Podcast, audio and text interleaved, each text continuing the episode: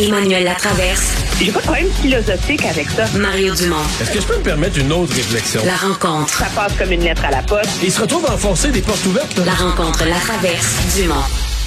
Bonjour Emmanuel.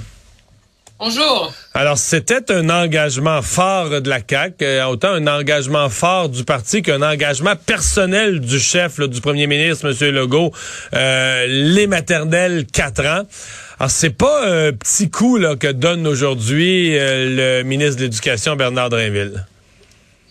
Euh, non, au contraire, euh, c'est un, c'est quand même un coup de frein euh, assez dramatique et politiquement difficile pour le gouvernement. Je pense que M. Drainville a deux objectifs en faisant ça. Le premier étant qu'il est un nouveau ministre de l'Éducation. Il faut, s'il veut réussir à renchausser ce réseau-là, euh, gagner euh, la, confiance des acteurs du réseau, euh, montrer que son style est différent, puis la meilleure façon de le faire, c'est de montrer qu'il n'est pas dogmatique, justement, puis qu'il est capable d'être à l'écoute. Ça sert à rien d'avoir fait euh, une immense tournée de tout le réseau pour finalement rien changer. Puis le message est très clair. Le problème que le gouvernement a, c'est qu'il manque de profs puis il manque de locaux. Alors, à un moment donné, je sais pas, si tu ouvres 300 nouvelles classes de maternelle 4 ans, ben, c'est 300 profs que tu mets pas ailleurs dans des classes avec des enfants de première, deuxième, troisième année qui n'ont pas d'enseignants dans la classe. Alors, ça commençait à être invivable. Euh, et donc, je pense qu'il fait bien de le faire, de l'annoncer euh, et de dire on, on, on le met pas sur la glace, on, on ralentit. Et donc, au lieu d'ouvrir deux, 300 classes euh, l'an prochain, on va en ouvrir 100 seulement. On va, on va être capable de continuer à en ouvrir 100, 150 par année. À ce rythme-là, euh, si c'est 100 par an, ça va prendre 10 ans à compléter le réseau. Là. Ouais. C'est pas sur la glace, mais pas loin. Ben, c'est sûr. Je, qui est difficile pour le gouvernement, c'est que euh, c'est l'ampleur du frein qu'il applique. Comme je te dis, euh, on va diminuer du tiers, des deux tiers le, rythme d'ouverture de nouvelles classes, justement parce qu'on manque d'espace, on manque de profs. Mais là, Monsieur, euh, Monsieur Drainville nous dit non, on fait juste reporter de 2025 à 2029. Donc, il reporte de quatre ans.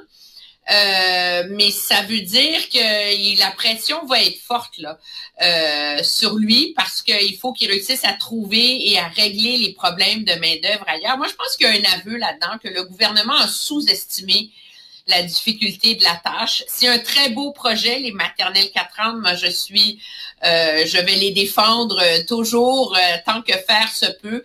De mettre les jeunes enfants dans un milieu scolaire, ça aide immensément à identifier rapidement leurs difficultés. Puis tu peux pas régler le problème de la quantité d'élèves qui ont des difficultés en sixième année si tu n'as pas réussi à les identifier plus tôt puis à t'en occuper plus tôt. Euh, le problème, cependant, c'est que le gouvernement est rentré là-dedans avec ses gros sabots, je pense. On a voulu aller très vite, on voulait profiter de l'impulsion du début du mandat. Mais en même temps, on est arrivé au pouvoir puis on s'est rendu compte l'espèce de maison des fous qui était le réseau des CPE, puis on a comme mené ces deux chantiers-là en même temps, puis ça finit par être deux chantiers qui se concurrencent, là. Ça, on n'a jamais résolu ce problème-là. Euh, d'essayer d'ouvrir des maternelles 4 ans dans un contexte où les gens ont quand même des CPE. Il y a un dédoublement là-dedans, euh, je pense, qui complique la légitimité du projet. Hmm. Il reste que là, je suis au niveau de la politique pub, de la politique interne. C'est comme si le nouveau ministre de l'Éducation, pour se faire... Euh, lui, il va s'aider, là avec ses syndicats, avec, son ministère de l'Éducation, il va s'aider. Mais pour lui s'aider, il vient un peu, il demande au parti d'avaler une grosse gorgée d'eau, d'avaler une tasse de café. C'est qu'il se dit essentiellement, moi, je vais avoir l'air du ministre qui a fait une tournée, qui a écouté, mais mon parti euh, arrache une page du programme. Là. Euh, je sais pas, à l'interne, tu sais, comment ça va être perçu, parce que l'impression qu'on avait, c'est que Jean-François Roberge, à un certain point, il s'en était rendu compte là, que c'était pas faisable comme prévu, puis, mais que par solidarité, pour pas faire perdre la face à son chef, pas faire perdre la face à son parti, il naviguait là-dedans, il ralentissait la création, mais sans jamais ça, m'a donné le gros coup de frein qui ferait du bruit avec un drapeau puis tout ça, tu sais, qui il le faisait le plus discrètement non, mais possible. Sûr que, moi, je pense que si M. Drainville le fait, c'est qu'il y a l'accord euh, du premier ministre. On se rend compte qu'on n'a pas le choix. Moi, ce que je trouve un peu, euh, peut-être que le mot est fort, mais tragique là-dedans, c'est qu'on se retrouve avec un premier ministre du Québec qui dit depuis qu'il est au pouvoir que sa priorité numéro un, c'est l'éducation. Puis là, ce qu'on fait en éducation, c'est du, c'est du patchage. On répare... le seul vrai projet structurant, c'était les maternelles 4 ans. C'était la seule réforme ou le seul grand changement philosophique, c'était les maternelles 4 ans.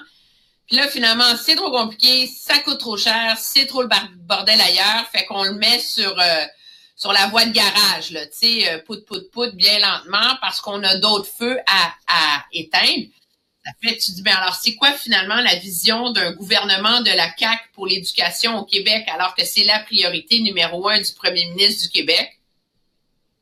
Je sais pas. Ben, réparer, il reste juste une chose, c'est réparer les écoles. Physiquement, les bâtiments. Est-ce que c'est un projet éducatif? Euh, ouais, faudrait...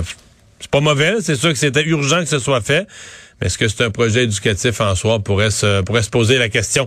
Tu veux me parler de la présidente du Conseil du Trésor, Sonia Lebel, qui commence à préparer le terrain en vue des négociations, polir, polir la piste de danse en vue des négociations. C'est intéressant, hein, parce que le gros l'espèce de. Elle a un double problème, en vérité, Mme Lebel. Elle veut négocier des nouvelles conventions collectives, mais elle a appris une leçon fort importante dans la dernière année. C'est Rappelle-toi avant Noël en 2021, quand on a finalement conclu la dernière ronde des conventions collectives, c'était supposé amener du changement. C'était supposé marcher, ces conventions collectives-là. C'était supposé améliorer les conditions de travail des infirmières et des enseignants. Puis on se retrouve un an après, puis il n'y a, rien qui marche. Alors, elle, elle pose la question, elle dit, moi, on peut bien négocier tant qu'on veut, mais il faut comprendre pourquoi on n'est pas capable de les mettre en œuvre, ces conventions collectives-là, parce que sinon, ça sert à rien, tout le monde perd son temps. C'est dans ce contexte-là qu'elle a mis sur pied ces fameux forums, dont un sur la santé mentale pour les psychologues, un pour les enseignants, un pour le réseau de la santé, les infirmières. Puis là, les syndicats, ils veulent pas y aller. Parce que les syndicats, ils aiment ça, négocier, tu sais, la FIC négocie, la FIQ négocie, ils aiment poursuivre la logique du silo, hein? Parce que tu gardes ta chasse gardée.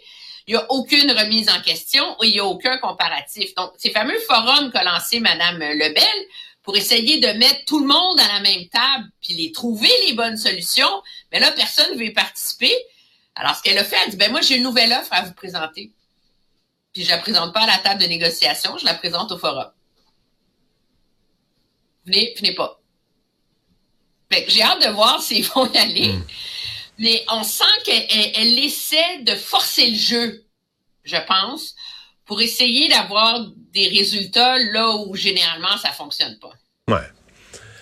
Ben, c'est parce que, prenons le cas de l'éducation. C'est parce que le, problème qu'on nous décrivait, c'était que les nouveaux enseignants gagnaient pas assez. C'est le problème. Moi, je me souviens, je reporte il y a quatre ans, on en fait des entrevues, on les écoute. Les nouveaux enseignants gagnaient pas assez, puis là, il y avait un pourcentage, je pense que 25 qui étaient dans les cinq premières années. Puis là, bon, on nous expliquait les échelons, mais puis c'est pas faux, là, les échelons, que les enseignants au Québec commençaient vraiment plus bas que les autres. Fait que là, on a fait de la négociation, on a mis l'argent sur la table à coût de centaines de millions. Puis là, on a fait disparaître, je pense, les quatre premiers échelons. Donc, plutôt de partir à 40 quelques mille, je pense maintenant on est à 53. Donc, le salaire de départ du nouvel enseignant est très rehaussé. Là, aujourd'hui, fait une entrevue, Emmanuel, avec un syndicat de l'éducation. Ça, là, finalement, c'était pas important. C'était pas ça. Ça, il fallait régler ça, mais c'était pas la vraie. Parce que la vraie grosse affaire, c'est toujours celle que t'as pas encore. mais tu sais, il y a quand même un sentiment, c'est harassant. C'est que t'as as vraiment l'impression du chien qui court après sa queue, que tu donnes, tu donnes, tu donnes, t'augmentes les salaires, tu mais que le moment où on va le voir en amélioration des services publics, il est toujours reporté. Bah, finalement, c'était pas ça. On pensait que ça, ça allait améliorer. C'est la composition des classes, là, maintenant. C'est ça le problème. Non, il y a toujours. Puis là, quand, ça, ça va être réglé, ça. Fait qu'à un moment donné, tu dis, OK, on, ajoute les contribuables, on ajoute des centaines de millions. Il est quand le moment où un syndicat ou un représentant des travailleurs va venir au micro et va nous dire, là, nous avons ce nouvel argent, nous en sommes satisfaits et nous vous garantissons de meilleurs services. Et là, on va te dire une affaire, on va faire jouer du Rachmaninoff pour dire, tiens, Là, on, a quelque chose, mais ça arrive jamais, là.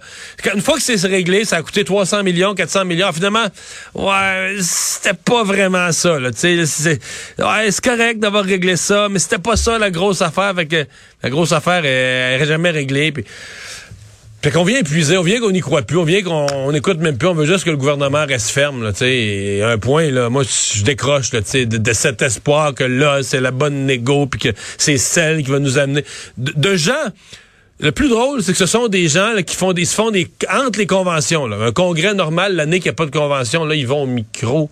Puis là, c'est le service public. Faudrait pas que ça soit privatisé. Le service public au public, du public pour le public, vive le public. Mais quand on arrive aux tables de négociation, le service public peut dire que ça passe deuxième, pas rien qu'un peu. En tout cas, c'est pour le contribuable moyen, puis pour les parents des enfants à l'école, pour les ça vient. Euh, on, on n'écoute plus, on vient, on vient juste choquer. Moi, j'ai hâte de voir. Euh, c'est sûr que c'est une négociation qui s'annonce difficile. Il n'y a personne qui s'imagine que ça va être réglé d'ici euh, le mois de mars. je pose la question à savoir jusqu'où est-ce que les syndicats surestiment la tolérance euh, du public et des gens dans la société pour des moyens de pression, pour un appui à la démarche syndicale.